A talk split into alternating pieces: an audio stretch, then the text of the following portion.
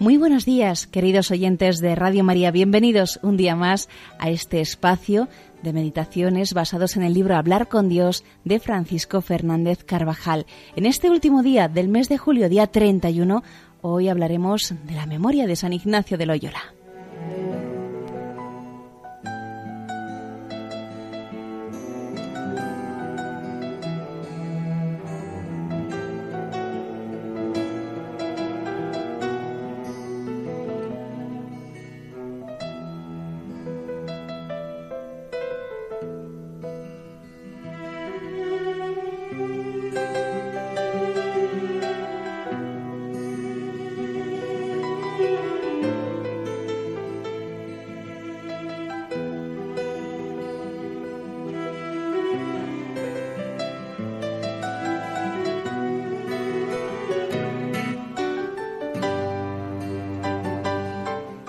Según cuenta en su autobiografía Ignacio de Loyola, hasta los 26 años de edad fue hombre dado a las vanidades del mundo y principalmente se deleitaba en ejercicio de armas, con un grande y vano deseo de ganar honra. Después de haber sido herido en una pierna en la defensa de la ciudad de Pamplona, fue llevado en una litera a su tierra, donde estuvo al borde de la muerte. Después de una larga convalecencia, recuperó la salud en este tiempo, y porque era muy dado a leer libros mundanos y falsos, que suelen llamar de caballerías, sintiéndose bueno, pidió que le diesen algunos de ellos para pasar el tiempo, mas en aquella casa no se halló ninguno de los que él solía leer, y así le dieron un Vita Christi y un libro de la vida de los santos en romance.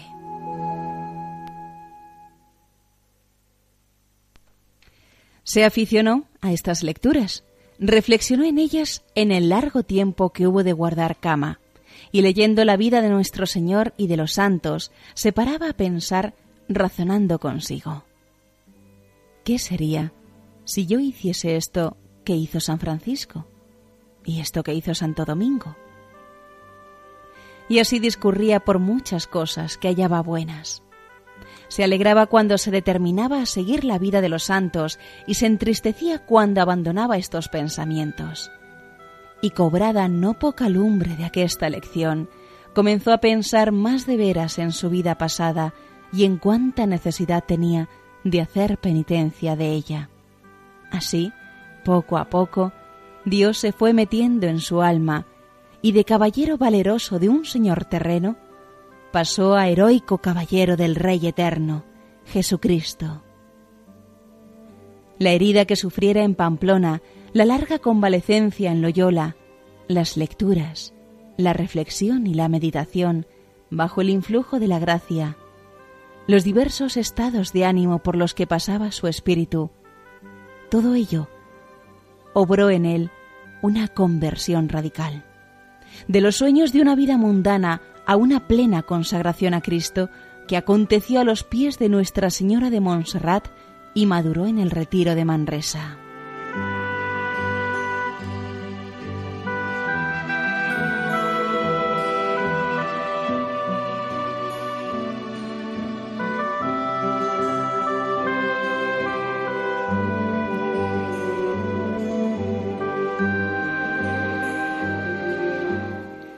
El Señor se valió de la lectura para la conversión de San Ignacio. Y así ha sido en muchos otros. Dios ha penetrado en muchas almas a través de un buen libro. Verdaderamente, la lectura ha hecho muchos santos. En ella encontramos una gran ayuda para nuestra formación y también para nuestra conversación diaria con Dios.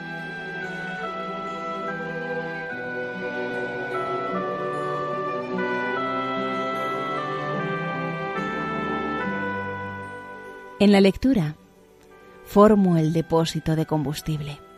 Parece un montón inerte, pero es de allí de donde muchas veces mi memoria saca espontáneamente material que llena de vida mi oración y enciende mi hacimiento de gracias después de comulgar.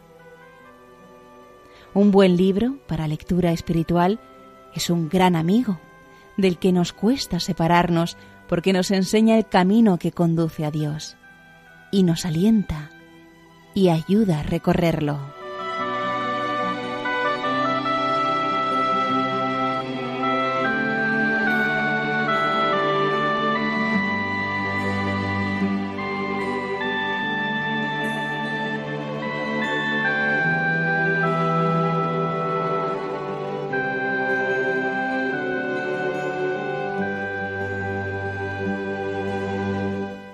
La lectura espiritual cobra particular importancia en nuestros días, pues de ordinario será uno de los medios más importantes para alcanzar esa buena doctrina que ha de servirnos para alimentar nuestra piedad y para dar a conocer la fe a un mundo lleno de una profunda ignorancia.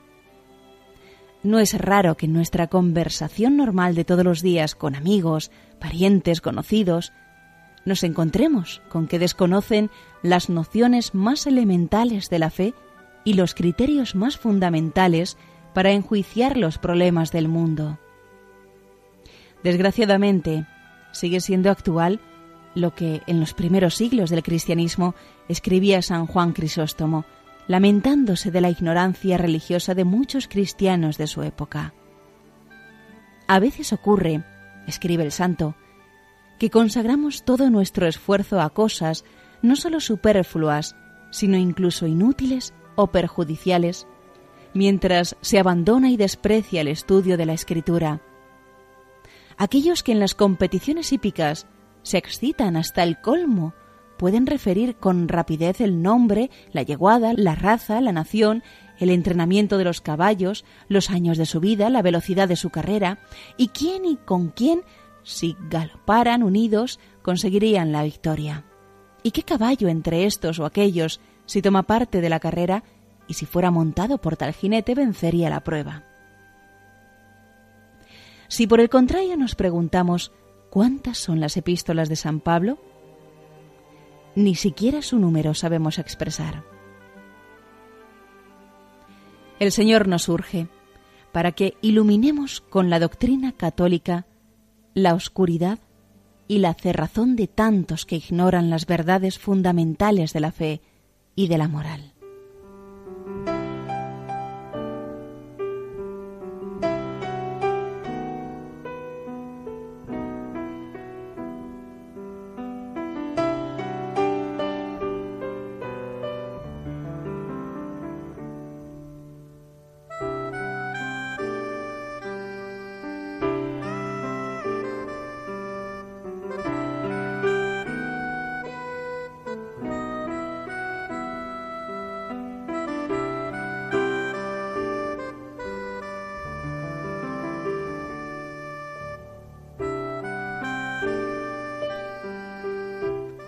Cuando son tantas las publicaciones, las imágenes que cada día nos llegan, que por sí mismas no acercan a Dios y muchas veces tienden a separar de Él, se hacen urgentes unos momentos de reflexión al hilo de esa lectura adecuada que nos recuerde nuestro fin último, el sentido de la vida y de los acontecimientos a la luz de las enseñanzas de la Iglesia.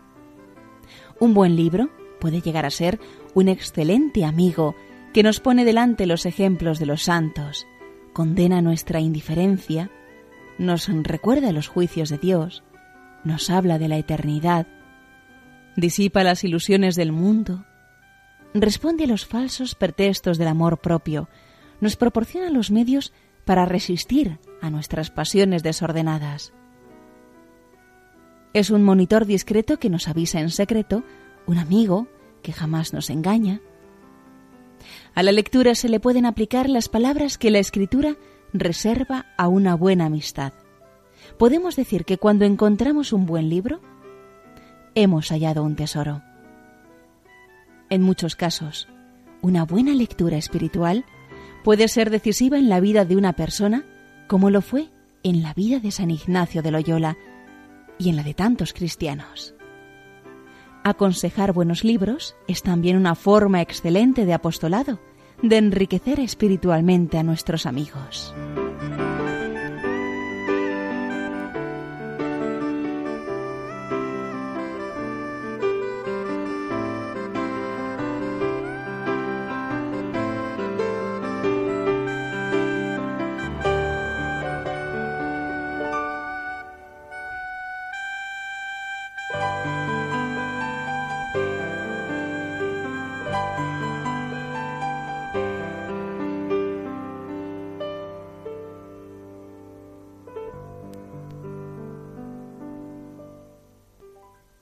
He venido a traer fuego a la tierra, dice el Señor, y ojalá estuviera ya ardiendo. Para extender ese amor a Dios por el mundo entero, necesitamos tenerlo en el corazón, como lo tuvo San Ignacio. Y la lectura espiritual da luces en la vida interior, propone ejemplos vivos de virtud, enciende deseos de amor a Dios y es una gran ayuda para la oración, además de ser un excelente medio para una buena formación doctrinal. En los Santos Padres se encuentran frecuentes y concretas enseñanzas sobre la lectura espiritual.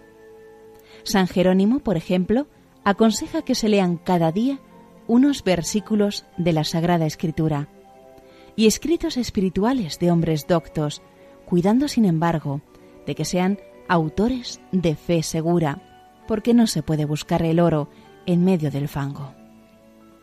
La lectura espiritual ha de hacerse con libros cuidadosamente escogidos, de modo que constituya con seguridad el alimento que necesita nuestra alma según las personales circunstancias. En ellas, como en tantas otras ocasiones, la ayuda que recibimos en la dirección espiritual puede ser inestimable. En general, más que obras que intenten presentar nuevos problemas teológicos, que probablemente solo interesarán a especialistas de la ciencia teológica, hay que elegir libros que ilustren los fundamentos de la doctrina común, que expongan claramente el contenido de la fe, que nos ayuden a contemplar la vida de Jesucristo.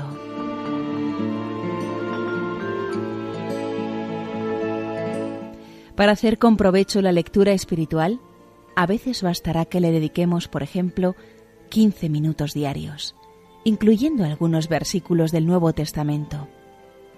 Será necesario leer despacio, con atención y recogimiento, parándote a considerar, rumiar, pensar y saborear las verdades que te tocan más de cerca para grabarlas más hondamente en tu alma y sacar de ella afectos y actos que lleven a amar más a Dios.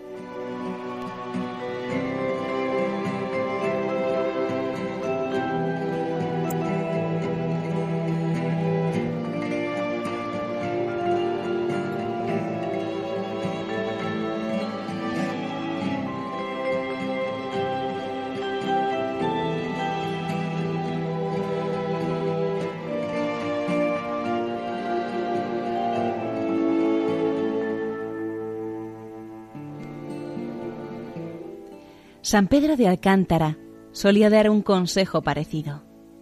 La lectura no ha de ser apresurada ni corrida, sino atenta y sosegada, aplicando a ella no solo el entendimiento para entender lo que se lee, sino mucho más, la voluntad para gustar lo que se entiende. Y cuando hallare algún paso devoto, deténgase algo más en él para mejor sentirlo.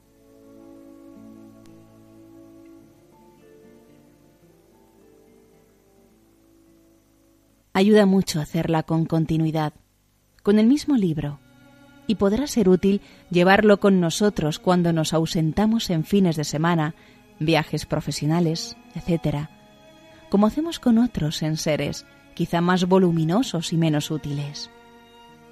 En determinadas épocas, nos será también de gran provecho volver a leer las obras que años atrás hicieron bien a nuestras almas. La vida es corta por eso nos hemos de contentar con leer y releer aquellos escritos que verdaderamente llevan impresa la huella de Dios y no perder el tiempo en lecturas de cosas sin vida y sin valor.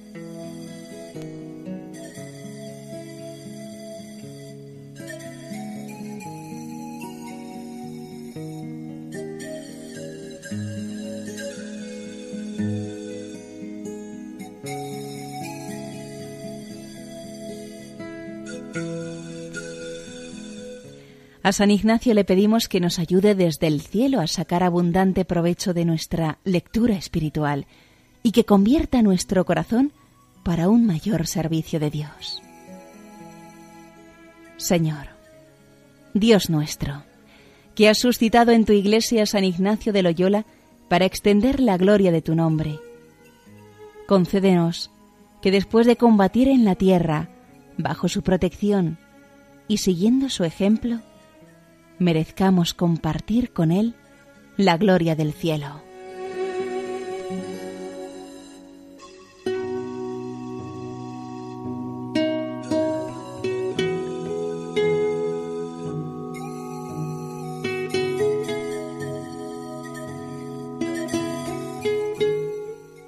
Y hasta aquí la meditación de hoy en este día de la memoria de San Ignacio de Loyola.